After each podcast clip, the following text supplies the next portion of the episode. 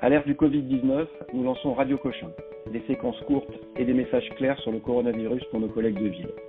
Je suis le docteur Vincent Mallet, médecin à Cochin, professeur à l'Université de Paris, et je parle avec le professeur Didier Bouchkari, chef du service d'hématologie de Cochin. Professeur Bouskari, est-ce que vous pouvez nous expliquer votre service et en quoi cette situation de crise a modifié vos activités? Oui, bonjour. Euh, oui, je vais vous expliquer ça. Donc, euh, rapidement, le service d'hématologie de Cochin, c'est un service d'hématologie générale, c'est-à-dire qu'on fait absolument toutes les, pathologies, hein, hormis les allogreffes. Donc, on a trois secteurs un secteur d'hôpital de jour, une unité de soins intensifs, qui est un secteur protégé, puis une unité d'hématologie générale. Euh, l'hématologie euh, actuellement euh, à l'ère de, de, cette épidémie, ce sont des, des services qui, qui doivent rester Covid-free, c'est-à-dire qu'on n'a absolument aucun patient diagnostiqué Covid qui est hospitalisé dans, dans, les unités. Nous, ce que ça a modifié pour nous, hein, c'est essentiellement modifier un petit peu l'activité d'hôpital de jour, c'est-à-dire que même s'il y a euh, très peu de choses euh, sur les facteurs de risque euh, particuliers que pourraient avoir les, patients d'hématologie, hein, on considère globalement, même si c'est très hétérogène, comme pour les cancérologues d'ailleurs, que les sont des patients qui sont qui sont fragiles et chez lesquels, bien entendu, il faut être très prudent. et donc la, première chose que ça que ça applique, c'est de les de les protéger au maximum, de leur rappeler les, règles de confinement qui sont vraiment absolues. Euh, donc pour vous, le patient d'hématologie est plus à risque Oui, de façon globale, parce que clairement, euh, il faut considérer qu'ils sont plus, plus à risque.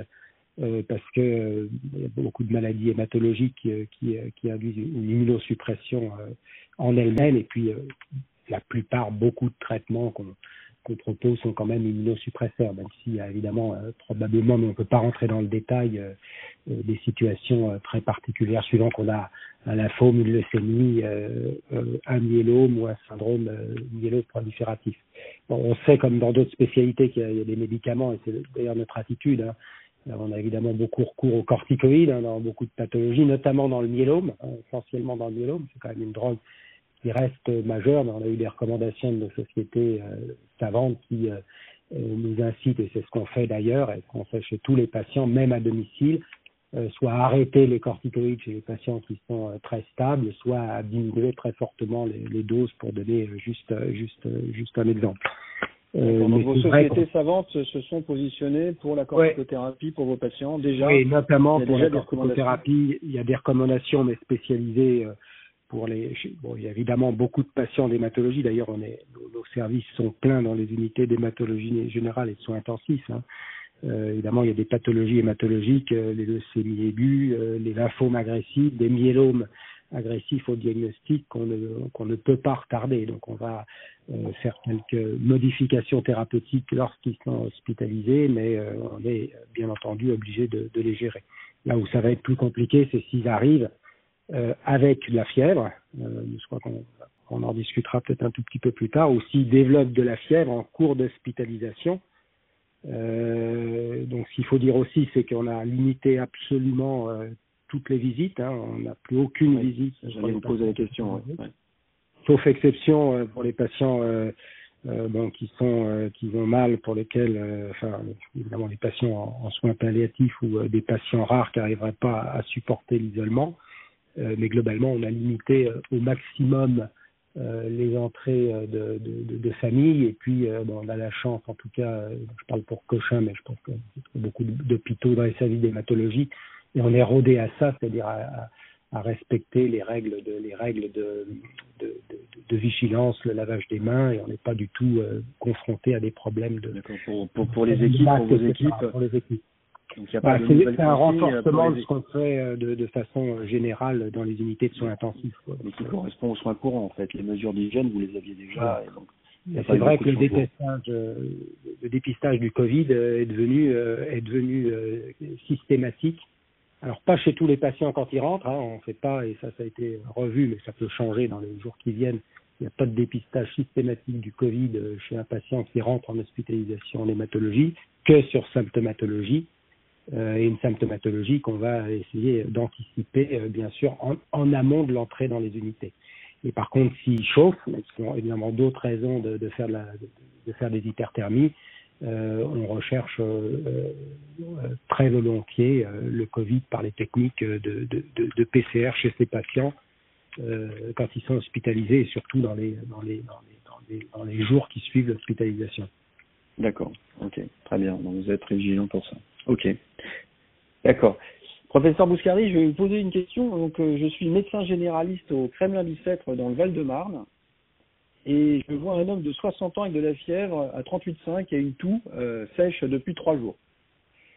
Euh, il décrit des sueurs nocturnes, je l'ai examiné, il y a des tirales bronchiques, euh, ça tibile un peu dans les deux champs pulmonaires, et j'ai trouvé des ganglions, euh, des adénopathies euh, cervicales et également des adénopathies axillaires bilatérales. Donc je suspecte chez ce monsieur qui, qui, qui, a, des gens à la maison une infection par le Covid-19 mais je suis pas du tout sûr que ça puisse donner des ganglions comme ça. Qu'est-ce que vous me conseillez? Alors, je pense que c'est un, patient qui est, relativement complexe. Hein. Euh, le Covid-19 ne donne pas d'adénomégalie, euh, clairement, hein, ça n'est pas décrit. Donc, ce patient, il a, il a, il a peut-être un Covid-19 et, et, tout ce qui va faire un peu la, complexité, le, réseau inhabituel de prise en charge d'un patient qui se présenterait comme ça, mais il a probablement aussi autre chose, une maladie infectieuse autre euh, ou euh, possiblement une, une, hémopathie. Hein, euh, donc néanmoins, bah, il, a, il, a, de la fièvre et une toux. donc, on ne m'avait pas donné de, renseignements un peu sur son, son environnement, son mode de vie, est-ce qu'il a pu être en contact ou pas avec des patients eux-mêmes eux-mêmes affectés, mais c'est un patient de toute façon qu'on ne peut pas laisser en vie. Là, on ne va pas arriver à, à gérer facilement la, la, la, complexité et arriver à un diagnostic euh, et ne pas lui faire perdre de chance. Donc c'est un patient qui, euh, clairement, au jour d'aujourd'hui, doit bénéficier d'une recherche de Covid et, et de soit faire un diagnostic de Covid ou éliminer le Covid. D'accord. Donc à ce moment-là, donc patient. C'est un patient qui, dans le doute qu'il soit infecté, euh, doit être pris en charge à l'hôpital. Donc je pense que c'est un patient qui clairement doit aller, euh, s'il était, bah là vous êtes au, au Kremlin 17, donc pas très loin de mon, de mon hôpital, hein, euh, soit euh, il va aux urgences du Kremlin Bicêtre où ils ont euh, de façon certaine un parcours dédié à ce type de patient, où il aura une PCR et, possiblement également, puisqu'il a une toux justifiée également par les adénopamégalies qu'il a, un scanner, hein, qui comme vous le savez est un, examen extrêmement intéressant pour diagnostiquer le Covid de façon précoce avec des lésions qui peuvent être caractérisée comme très évocatrice ou voire même sur certains signes assez spécifiques. Donc c'est ça l'urgence, qu'il soit pris en charge rapidement dans une structure euh, d'urgence euh, où il va être isolé des autres patients, où il va pouvoir bénéficier de, de ces deux examens dont on aura les résultats euh, dans la journée. Si c'est positif, euh, un, ça n'explique pas euh, les adénomégalies qu'il a jusqu'à jusqu'à preuve du contraire. Euh, mais l'urgence va être à, à, gérer le Covid. Et c'est vrai qu'au jour d'aujourd'hui, je parle pour le, mon service d'hématologie, mais je pense que c'est actuellement l'attitude des services euh, d'hématologie euh, des, des, centres hospitalo-universitaires, c'est de ne pas les mettre encore une fois dans, de ne pas les admettre dans, le, dans, dans, dans, les secteurs d'hématologie, mais euh, de les admettre en l'occurrence, si les Covid plus dans une unité euh, dédiée de l'hôpital. Bon, pour nous, ce serait probablement la médecine interne euh, sur l'hôpital Cochin, euh, où à la fois ils vont pouvoir juger de la gravité de son, de son infection et euh, faire un diagnostic euh, rapide, c'est-à-dire très probablement faire une biopsie de, du ganglion. Alors d'accord, donc juste pour, pour récapituler, donc un, à votre connaissance, le Covid, l'infection par le coronavirus ne donne non. pas le ganglion. Non, il faut, il faut, il faut évidemment rechercher quelque chose d'autre. Donc ce patient, même si cliniquement il n'est pas inquiétant, la présence d'une fièvre et d'une toux avec des ganglions euh, axillaires et euh, cervicaux doivent faire penser à autre chose. Oui, tout à fait. Le fait qu'il soit euh, fébrile et qu'il ait de la fièvre ne peut ne permet, pourrait faire évoquer une infection par le coronavirus qui est actuellement euh, pandémique. Donc il faut qu'il aille dans un centre, je ne l'envoie pas dans un mon centre de radiologie, dans un centre où on peut le tester ouais, rapidement et aller à l'essentiel, c'est-à-dire directement au scanner, et là pouvoir faire le diagnostic soit d'une infection. Et après orienter euh, correctement, soit dans une unité Covid où il aura de toute façon la prise en charge et le diagnostic hématologique, euh, si c'est de l'hématologie, mais non, ce n'est pas, ce n'est pas certain, mais c'est tout à fait possible. euh, soit directement en hématologie s'il est exclu qu'il est, qu'il est Covid plus. Et, il aura les spécialisés et il ne perdra pas de. Pas de s'il a une hémopathie, hein, ça pourrait être une tuberculose ou autre chose. Ouais, Exactement. D'accord. Et donc, juste pour pousser le raisonnement plus loin, donc ce patient, s'il avait une hémopathie qu'il fallait le traiter rapidement et qu'il était, euh, enfin, qu'on arrivait au diagnostic. Alors, je veux dire que pour l'instant, position, ouais. Ouais, pour l'instant, on a, on a, eu la chance que ça, se, ça ne s'est pas posé dans, dans ces termes-là. Euh, enfin, on a eu un exemple récemment d'un patient qui, était, qui, avait été diagnostiqué pour un, pour un lymphome folliculaire, qui est arrivé le jour où on l'a convoqué pour débuter sa, son immunochimiothérapie avec de la fièvre. Euh, il a été diagnostiqué positif. Euh, il n'a pas été traité évidemment pour son hémopathie qui était un lymphome folliculaire certes assez floride, mais qui, qui était quand même pas une urgence. Euh, bon, il, il, est même passé en réanimation, il est sorti de réanimation.